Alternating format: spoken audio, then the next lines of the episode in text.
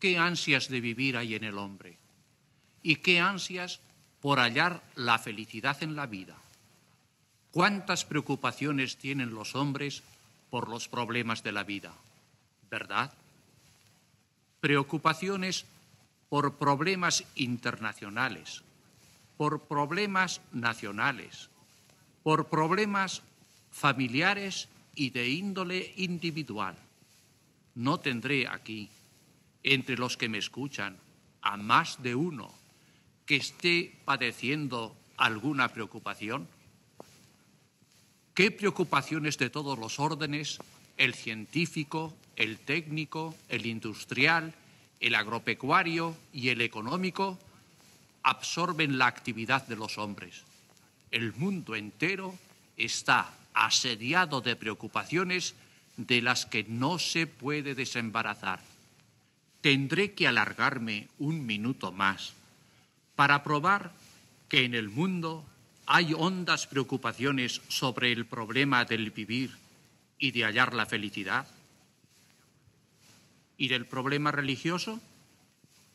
¿Cómo contrasta con aquellas preocupaciones la despreocupación religiosa, el descuido por el problema religioso?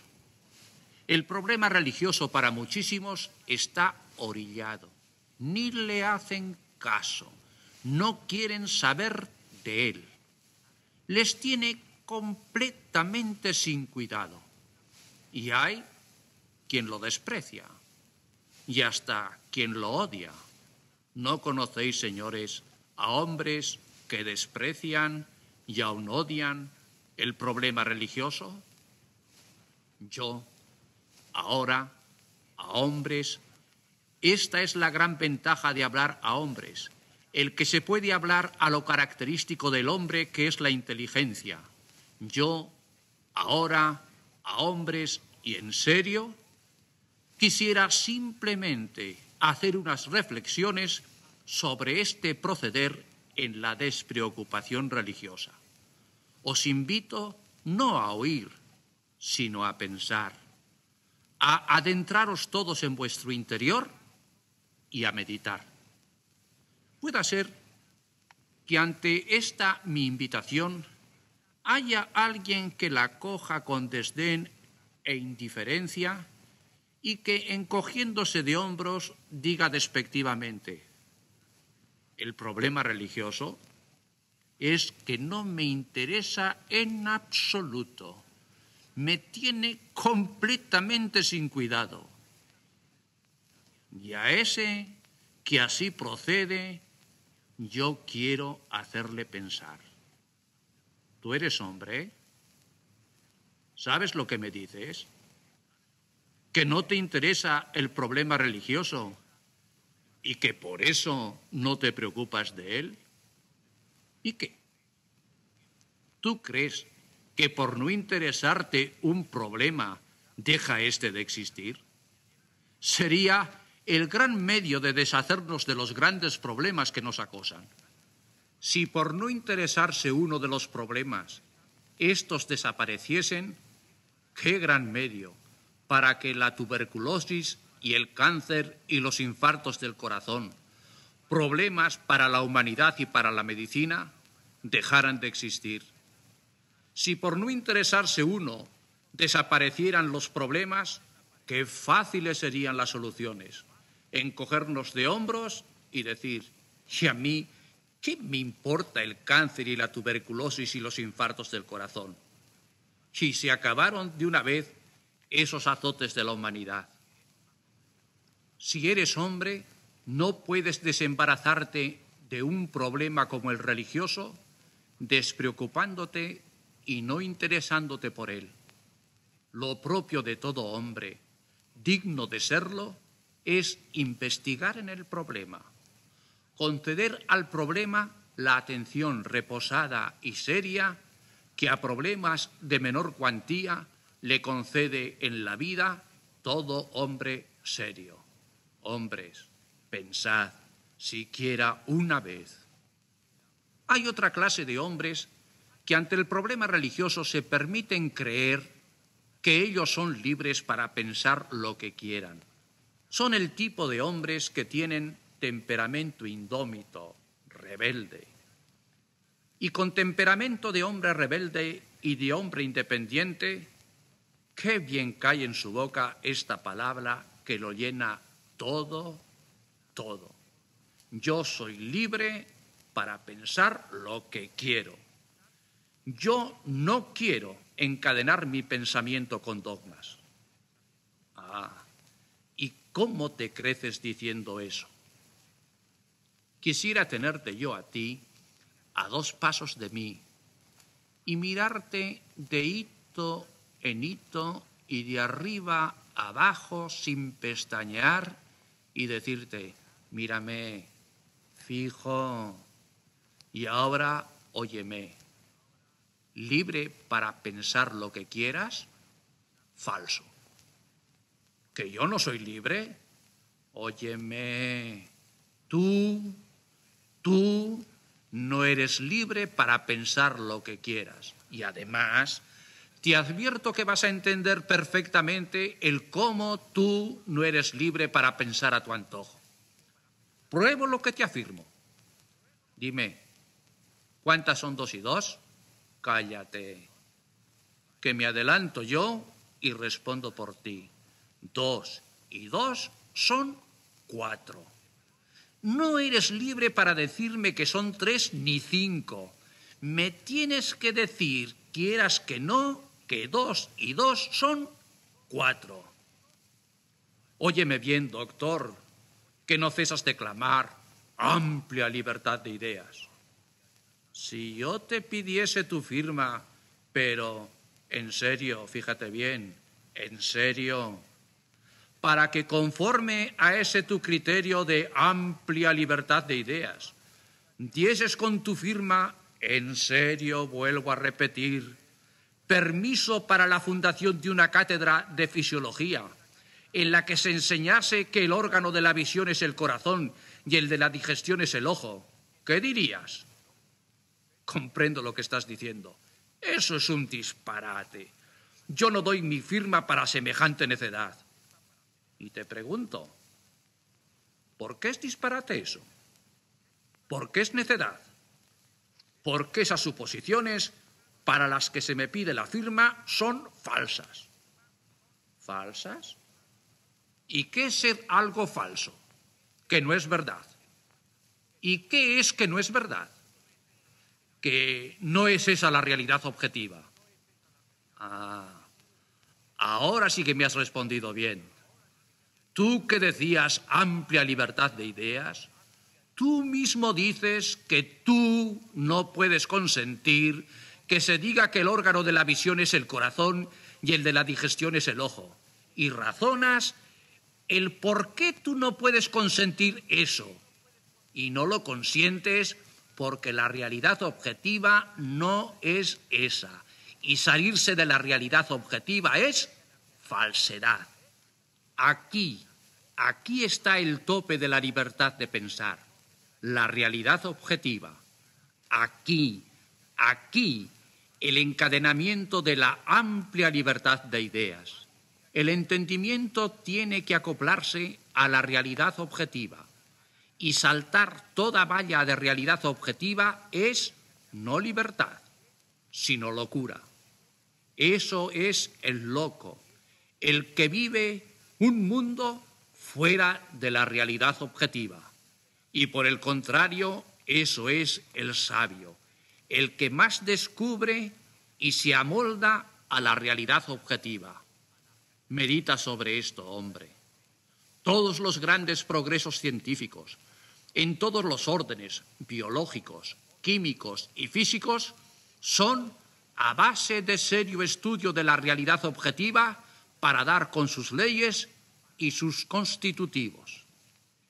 Y es que la libertad racional está encadenada por la realidad objetiva, encadenamiento que no oprime, sino que eleva. A mí no me oprime, señores, el tener que decir que el órgano de la visión es el ojo y no el estómago. A mí no me oprime el tener que decir que Buenos Aires está a orillas del Plata. a mí no me oprime el tener que decir que Cicerón fue un orador y Napoleón un guerrero. Esto es la libertad, noble sujeción a la realidad objetiva. Y lo tengo que decir yo y tú. Y si lo tengo que decir, no soy libre. No y mil veces no. Yo soy libre para pensar lo que quiero es un absurdo científico.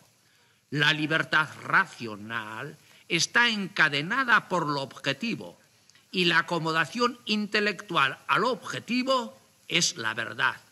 Y la verdad jamás tortura la razón. Padre, me dirá alguno, la realidad objetiva en dos y dos son cuatro, y en que el ojo es el órgano de la visión y no el corazón, la admito, porque la veo y la entiendo, pero en el dogma religioso hay cosas que ni las veo ni las entiendo. Y yo, francamente, lo que no veo ni entiendo, francamente, yo no lo admito. Que lo que tú no ves y no entiendes, tú no lo admites, que para ti no existe. Dime, ¿entiendes tú qué es la electricidad? ¿Entiendes tú qué es la materia? ¿Entiendes qué es la vida? Anda, dilo pronto, que te haces el hombre más célebre del mundo. ¿No lo entiendes? No eres tú el único. Ni tú ni nadie de entre los hombres entiende qué es la vida ni la materia. Y fíjate bien, fíjate bien, todos los hombres y tú con ellos admiten que hay materia y hay vida, aunque nadie entiende qué es la vida y la materia. ¿Lo comprendes? Y es natural. Menguados estábamos si solamente lo que nosotros entendiéramos tuviera existencia. Nada en absoluto existiría, porque no hay cosa cuya esencia no sea conocida. No entendemos el vivir celular, y la célula vive con sus millones de múltiples operaciones. No entendemos qué es la materia y ahí están las masas solares y estelares con sus volúmenes y velocidades asombrosas.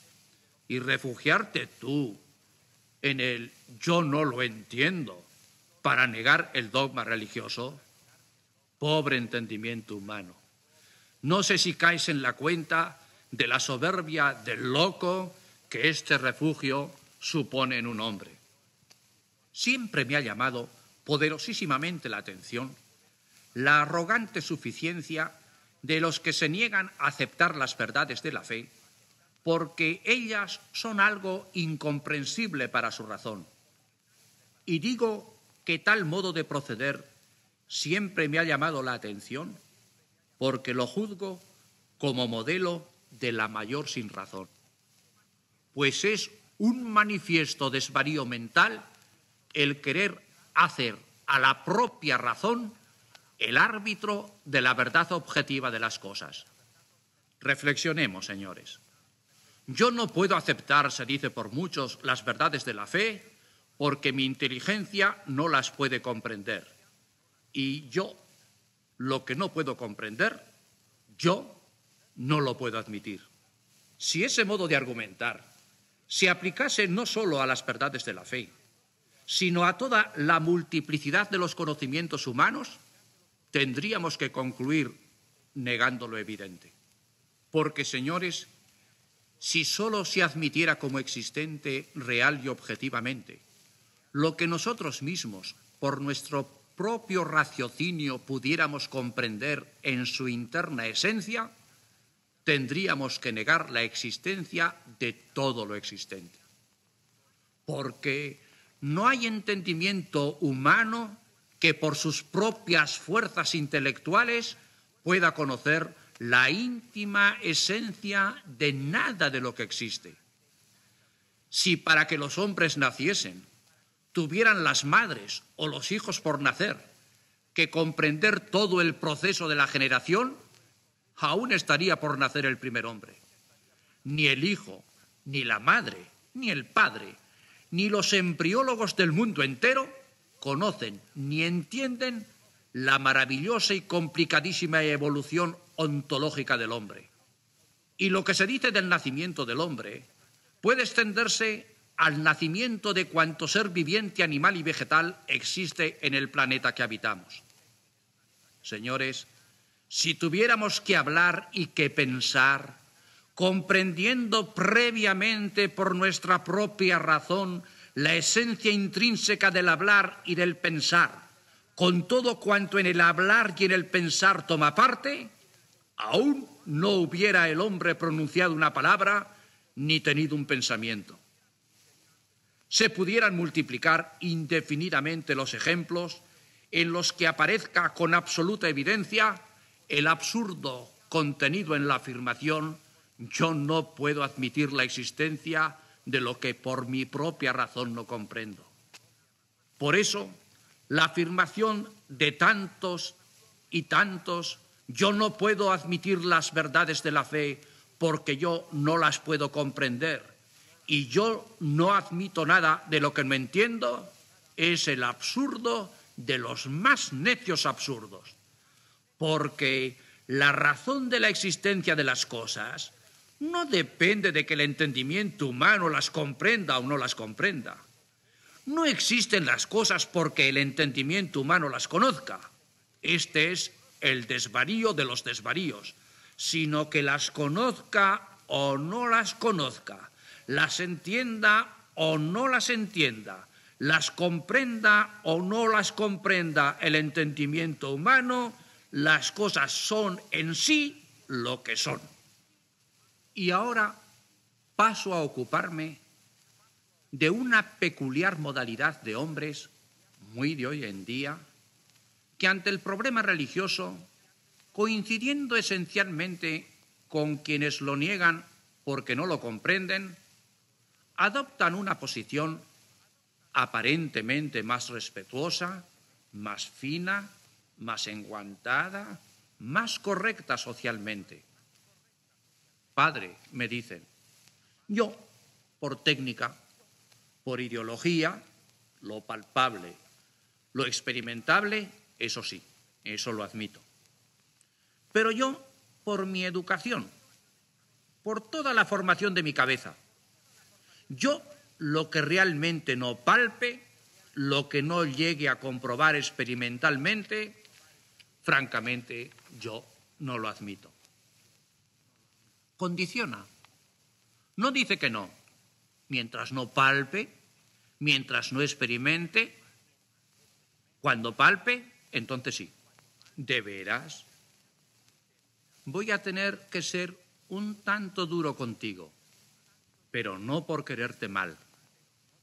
El cirujano en el quirófano es duro, abre y corta, pero no abre y corta como el asesino para dar una puñalada.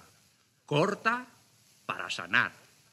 Yo, en el momento actual, quiero obrar así contigo, hombre que me escuchas. Te ruego me perdones la pregunta que te voy a hacer.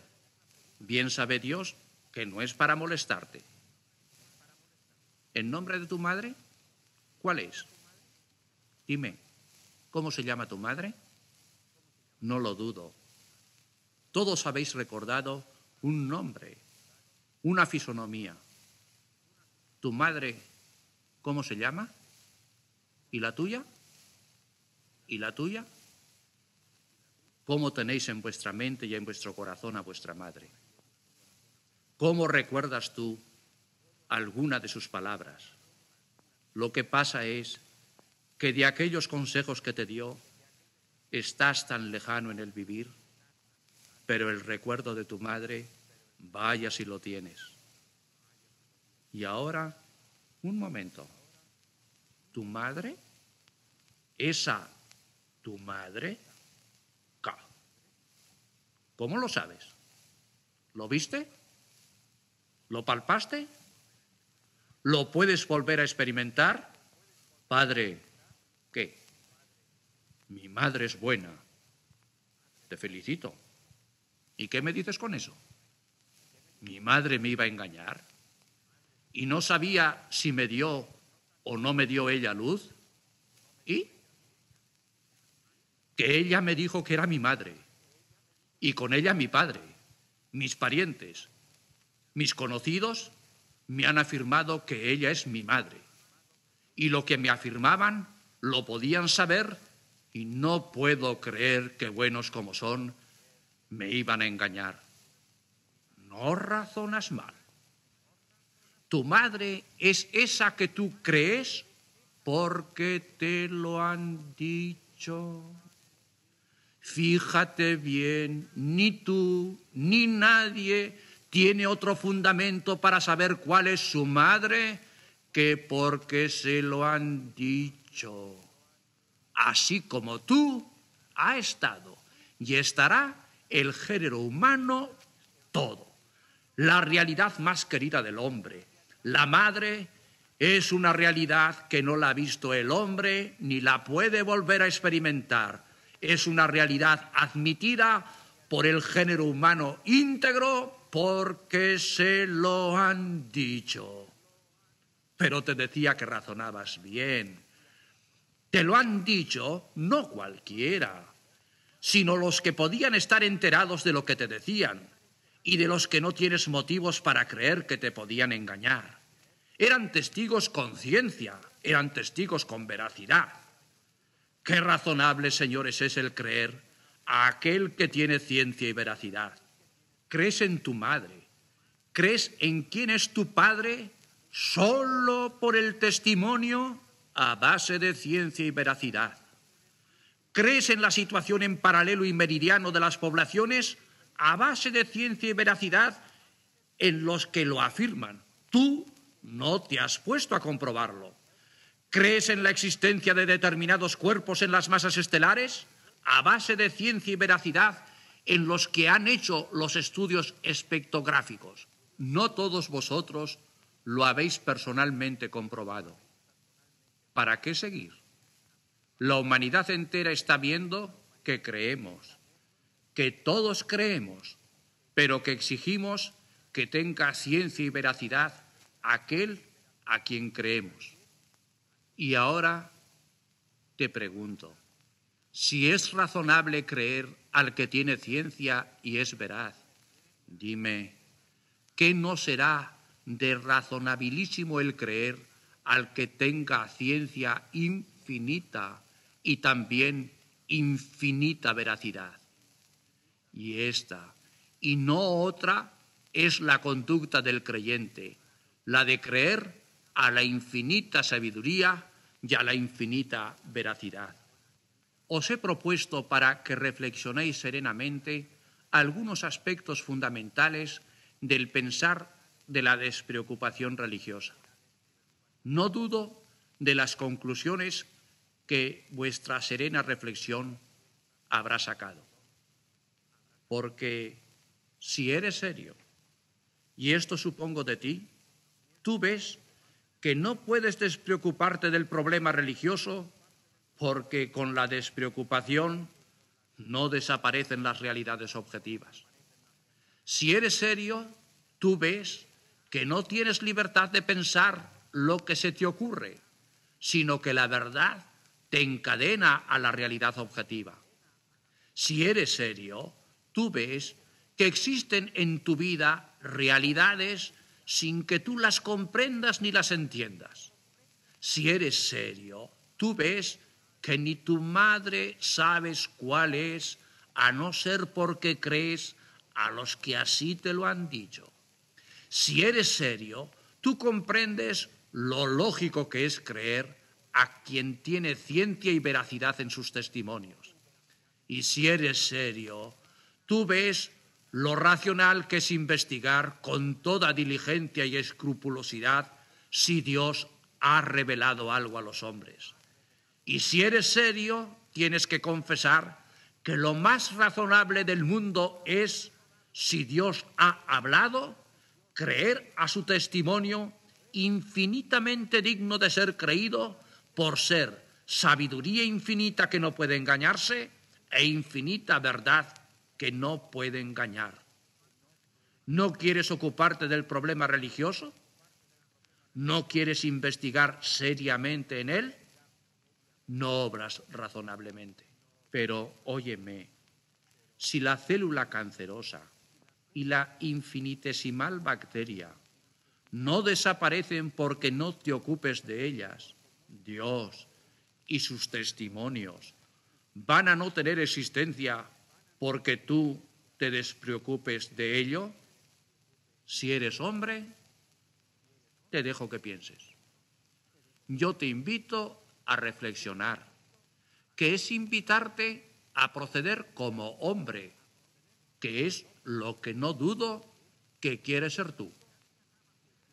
Y ya que acabas de ver la irracionabilidad que intrínsecamente entraña la despreocupación religiosa, yo te invito a que serenamente reflexiones sobre la racionabilidad de la fe.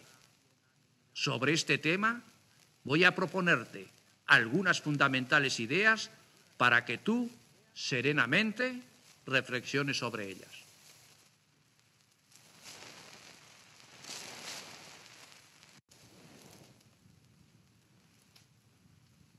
Os invitaba en la conferencia sobre la irracionabilidad de la despreocupación religiosa a que reflexionaseis con serenidad sobre lo razonable que es el creer, el tener fe, fe religiosa, cuando se sabe cuál es la naturaleza de la fe. Por eso vamos ahora a exponer cuál es la naturaleza de la fe, para que vosotros mismos seáis los que saquéis la conclusión de que la fe es lo más razonable para el hombre. El hombre, aun en el orden puramente natural, posee dos medios y caminos para conocer la verdad.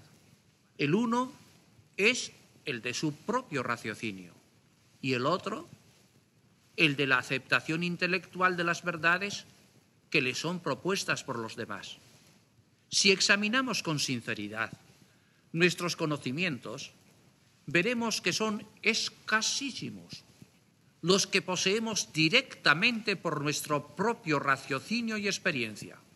La inmensa mayoría de las cosas que conocemos las conocemos por el conocimiento de los demás a los cuales nosotros creemos. Un médico podrá tener en su profesión conocimientos directos y alcanzados por su propia razón y experiencia pero, aun dentro de la misma medicina, fuera de su propia especialidad, gran parte de los conocimientos que posea serán a base de la autoridad de los investigadores y especialistas de las otras distintas ramas de la medicina. Y si eso sucede al médico, aun dentro de los conocimientos totales de la medicina, se comprende al momento con cuánta mayor razón ha de poseer los conocimientos de las demás disciplinas del saber humano exclusivamente a base de la aceptación de las verdades propuestas por los especialistas de indiscutible autoridad en sus respectivas materias. Y lo que del médico se dice puede aplicarse con idéntica exactitud a cada una de las otras profesiones y de las demás especialidades del saber humano. Un astrónomo y un matemático, un ingeniero y un arquitecto, un químico y un físico, un filósofo y un historiador y un abogado, cuanto más dedicados estén a sus respectivas especialidades, tanto menos tiempo y capacidad les queda para poder por sí mismos tener conocimientos ciertos de las restantes disciplinas científicas. En todas ellas se reduce su saber a la aceptación del saber de los demás, en cuya autoridad confían y en la que descansan. Y si eso sucede en la parte más selecta de los hombres por su capacidad intelectual, ¿qué no sucederá a la inmensa mayoría de los mortales a quienes o sus ocupaciones, o la falta de debida formación, o su limitada intelectualidad les impide tener conocimientos ciertos por propio raciocinio y por propia experiencia.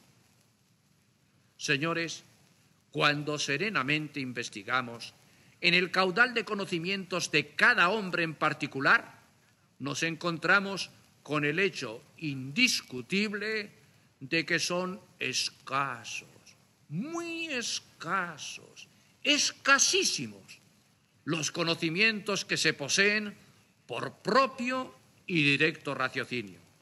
En cambio, la ingente cantidad de conocimientos que poseemos y que manejamos, solamente los poseemos basándonos en la autoridad de los demás, lo cual no es nada denigrante ni bochornoso para el hombre. Antes, al contrario, es lo único racional y lo único posible.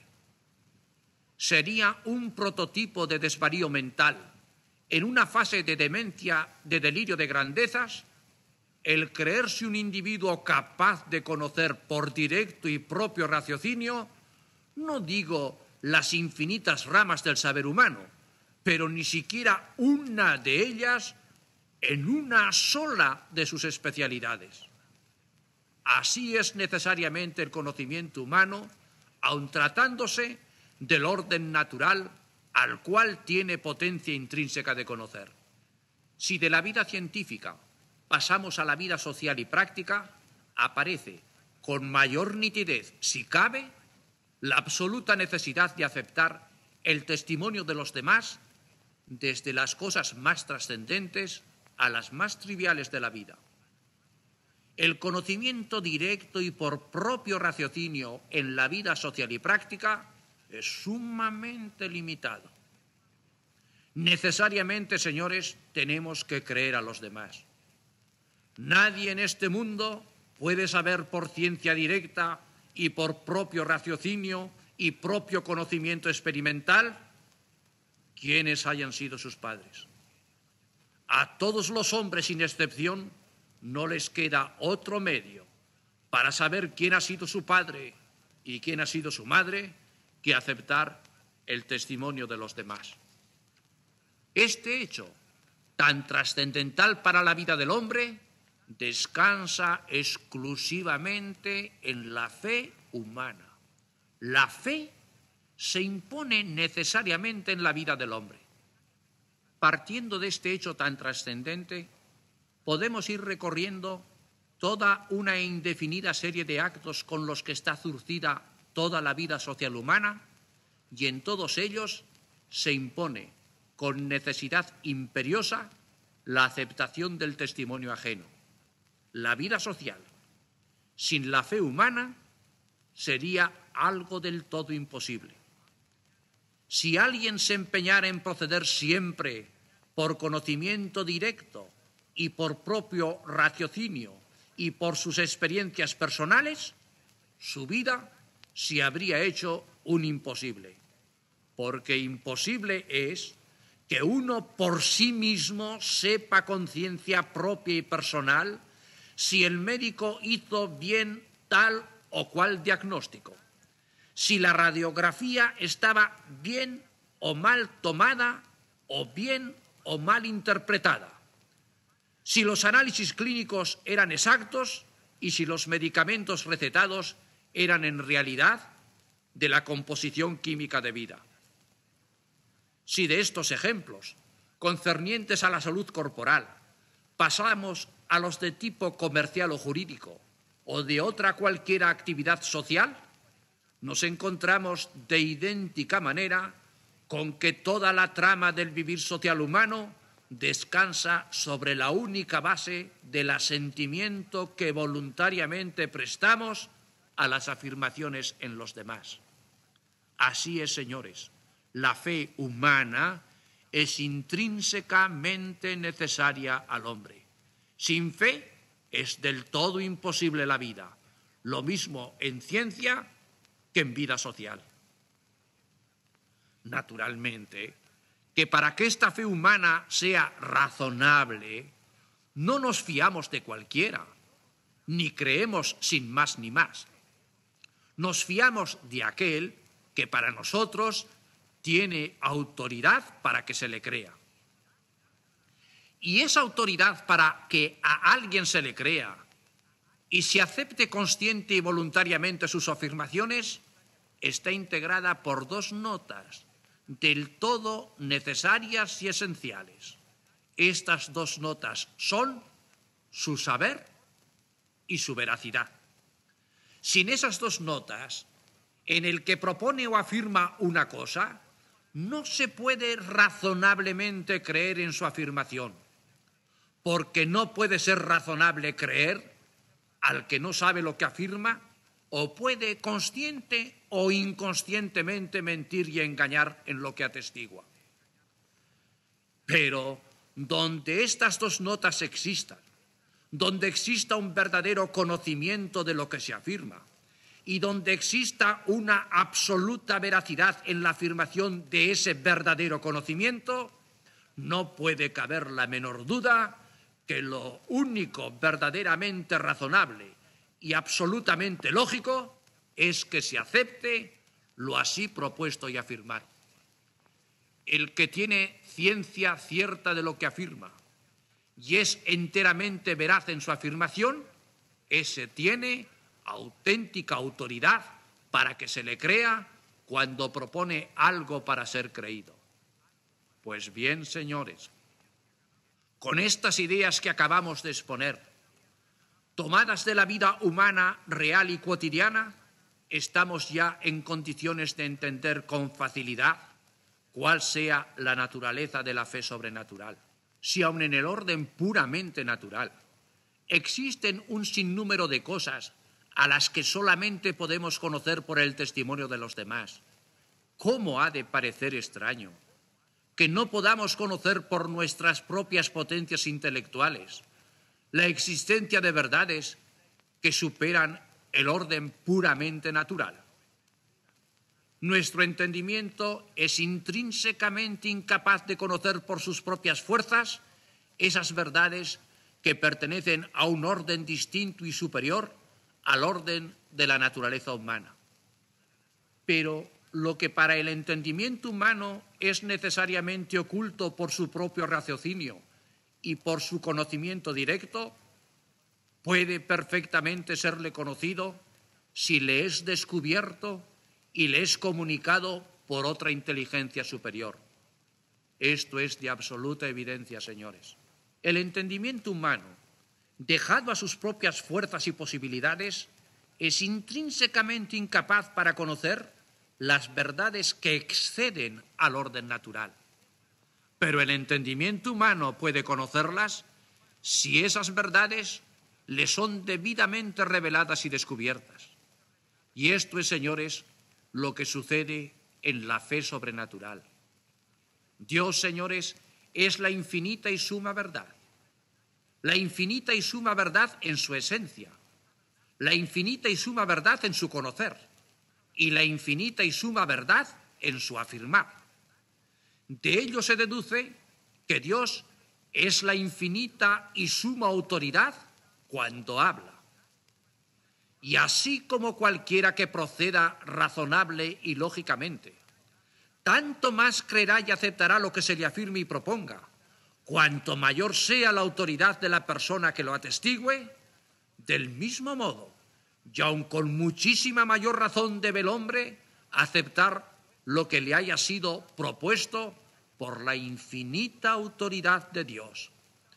Cuando Dios afirma y habla, se le cree por la infinita autoridad que tiene, basada en su infinita sabiduría que no se puede engañar y en su infinita veracidad que no nos puede engañar. Se comprende la injuria que se le haría a Dios al no creerle cuando Él habla, porque ello sería atreverse el entendimiento humano a negar o retardar su asentimiento hasta ver Él el entendimiento humano por sus propias fuerzas si era verdad lo que Dios le afirmaba. Eso no es sólo dudar de la veracidad de Dios, sino dar a la infeliz razón humana tan débil y tan pequeñita la categoría de juez sobre las afirmaciones del infinitamente sabio y veraz. Nosotros, señores, nos indignamos cuando no se nos cree lo que con todo conocimiento y toda seriedad afirmamos. Y por otra parte, nosotros consideramos como un gran honor el que se nos crea y se confíe en nuestra palabra. Qué grande injuria comete el hombre contra Dios al no creerle cuando Él habla. Y qué justísimo tributo de honor se le hace a Dios al creerle cuando Él afirma. No se le cree a Dios porque se comprenda y se entienda lo que ha afirmado, sino exclusivamente porque Él así lo ha dicho y revelado. Él lo ha dicho, Él lo ha afirmado, Él es la suma verdad, Él por consiguiente tiene la suma autoridad para ser creído, tan solo porque Él así lo ha dicho. Aquí tenéis, señores, la naturaleza y la esencia del acto de fe sobrenatural. Por ser Dios infinitamente sabio que no puede engañarse e infinitamente veraz que no nos puede engañar, resulta evidente que con esos dos atributos divinos nos proporciona la absoluta certeza al aceptar las verdades que Él atestigua. Y eso es fe. La aceptación intelectual de lo propuesto por Dios, por la autoridad infinita que Él tiene, basada en su infinita sabiduría y en su infinita veracidad. La fe es un verdadero conocimiento, no es un sentimiento, es la afirmación de verdades afirmadas por Dios. La fe es una convicción de las cosas que no se ven por la propia razón, pero que son verdaderamente manifiestas y conocidas al entendimiento humano por la revelación de Dios. No se admiten las verdades de la fe porque las conozcamos por la evidencia interna de las mismas mediante nuestra sola razón natural, sino porque por la autoridad de Dios que nos ha revelado, las aceptamos intelectualmente con absoluta persuasión. Con su agudísima inteligencia condensa en estas sencillas frases San Agustín el porqué de nuestra fe. No es pequeña parte de nuestra ciencia unirse al que sabe. Él tiene ojos para conocer. Tú tenlos para creer. Dios ha afirmado yo no puedo ni deliberar ni dudar porque lo que Dios afirma necesariamente tiene que ser verdadero. Caigo bien en la cuenta de lo que alguno está diciendo en su interior. Es imposible escapar de la evidencia del raciocinio sobre la racionabilidad de la fe. Pero todo ese raciocinio descansa en la realidad de que Dios nos haya hablado y revelado algo.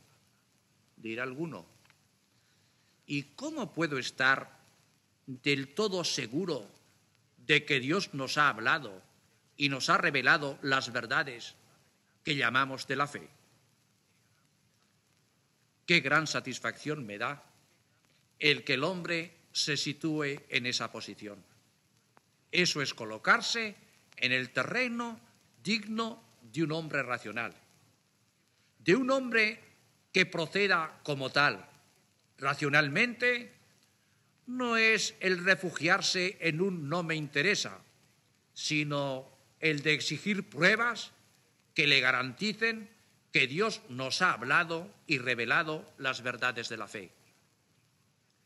Esa posición de pedir pruebas que sean segura garantía de que Dios ha hablado y nos ha revelado las verdades de la fe, es la misma Iglesia la que nos instiga y ordena a que diligentemente investiguemos sobre la realidad de la revelación divina.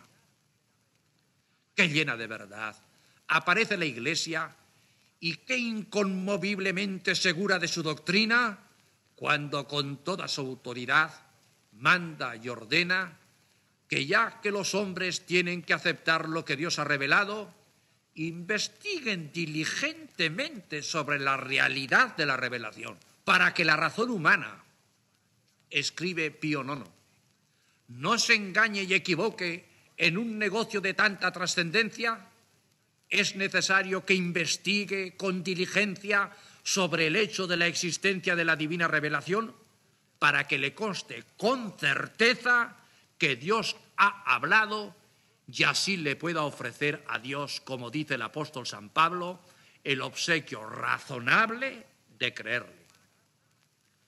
Para que podamos creer con entera seguridad, del modo más firme, las verdades de la fe, tenemos que estar completamente ciertos de que Dios así lo ha revelado.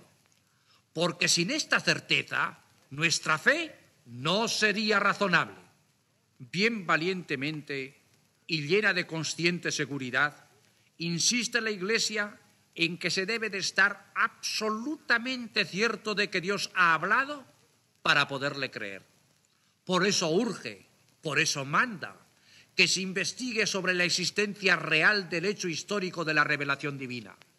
Porque para tener fe y acatar la autoridad de la infinita sabiduría y de la infinita veracidad, es necesario estar seguramente ciertos de que Dios ha hablado. Y con razón, señores, insiste la Iglesia, en la seguridad que hemos de tener de que Dios ha hablado para poderle creer. Porque las pruebas y argumentos de haber Dios revelado a los hombres determinadas verdades para que las acepten y crean son manifiestas e inconcusas. Dios, en su infinita bondad, ha tenido la dignación de dejarnos pruebas objetivas, abundantes, ciertísimas, claras y acomodadas a todas las inteligencias para que estuviésemos bien ciertos de que Él había hablado y propuesto determinadas verdades para que las aceptáramos y así fuesen nuestras creencias y fuese nuestra fe verdaderamente razonables. Dios nos ha librado de los peligros del subjetivismo ofreciéndonos Él abundantes pruebas claras, ciertísimas, objetivas, externas, que atestiguan irrecusablemente que Dios ha hablado, proponiéndonos determinadas verdades para que nosotros las aceptemos. Qué buenísimo ha sido Dios con los hombres, señores. Y ahora yo te pregunto, ¿cuándo te has puesto tú a investigar si Dios, la infinita sabiduría y la infinita verdad, ha hablado? ¿Cuándo te has puesto tú, hombre que me escuchas, a investigar si Dios, infinita sabiduría e infinita verdad, nos ha revelado algo? Yo quisiera tenerte a ti cerca de mí para preguntarte cara a cara. ¿Cuándo has investigado tú esto en serio? Respóndeme. Pronto, mejor dicho, respóndete a ti. La fe te dice, abre los ojos, investiga con toda seriedad y con toda crítica si Dios ha hablado.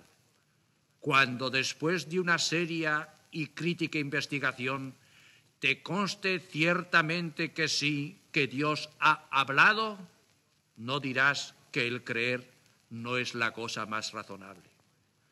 Cuando prudentemente no puedas dudar de que es verdad que Dios ha manifestado algo, qué lógico es prestar un asentimiento firmísimo a esa autoridad de Dios infinita en ciencia y en veracidad.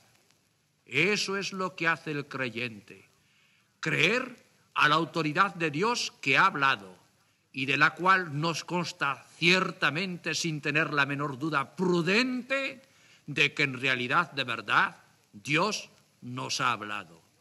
Repito mi pregunta. ¿Te has puesto en serio, con toda diligencia y verdad, a investigar si es o no cierto el que Dios haya revelado algo, eso tú lo sabrás mejor que yo. Tienes perfecta razón para pedir pruebas por las que estés cierto de que Dios ha hablado y nos ha revelado verdades para que las aceptemos los hombres. Dios nos ha dejado pruebas objetivas, abundantes, ciertísimas, claras y acomodadas a toda inteligencia que no permitan la menor duda prudente de que Jesucristo, su Hijo, es Dios. Yo te voy a proponer esas pruebas en unos temas que concentran esa serie de pruebas ofrecidas por Dios para probar la divinidad de Jesucristo, su Hijo. Jesucristo en profecía. Jesucristo en el marco de la historia. Jesucristo ante la ciencia, ante la ciencia racionalista. Y Jesucristo ante su obra. Y cuando ante esas pruebas tú mismo veas que es imposible prudentemente dudar que Jesucristo es Dios, comprenderás lo racional y lo lógico que es el creer a cuanto ese Jesucristo Dios se ha dignado enseñarnos y revelarnos. Qué razonable, señores, decía al comenzar esta conferencia, es el tener fe. Fe religiosa cuando se sabe qué es la fe y los fundamentos en que descansa la fe.